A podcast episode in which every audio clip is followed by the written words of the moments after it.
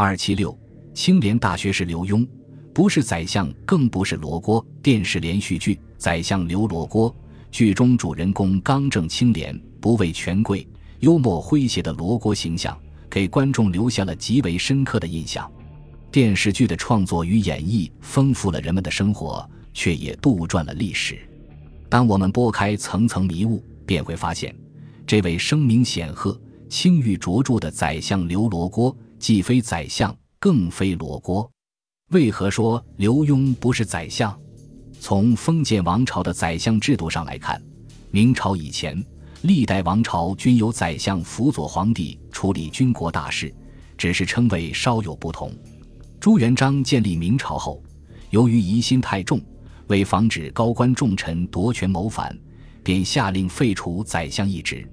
其后，明朝设立了内阁，成员为殿阁大学士，由皇帝钦定，协助处理国家大事。到了清朝，清成明制。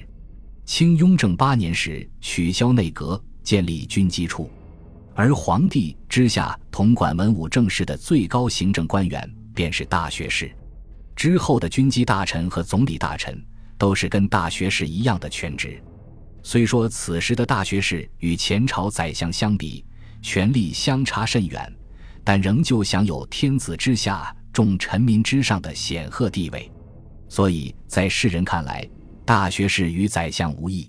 史籍中有记载，刘墉于乾隆五十年由吏部尚书授协办大学士，乾隆五十四年被降为侍郎阁学，到嘉庆二年得受体人格大学士。电视剧中以宰相称之刘墉，是为突出主角的需要；而将刘墉设定为罗锅形象，也是为了增添幽默诙谐的影视效果。虽说是笑谈，然刘罗锅的称号并不是空穴来风。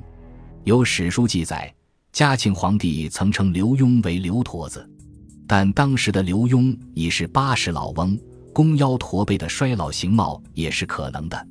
刘墉一生。虽无宰相之名，却曾履宰相之职，清廉刚正之余，不乏圆滑机变之态，尽显封建王朝一代官家为人处世之道。而罗国之名，在后人看来，钦佩之美誉也深入人心。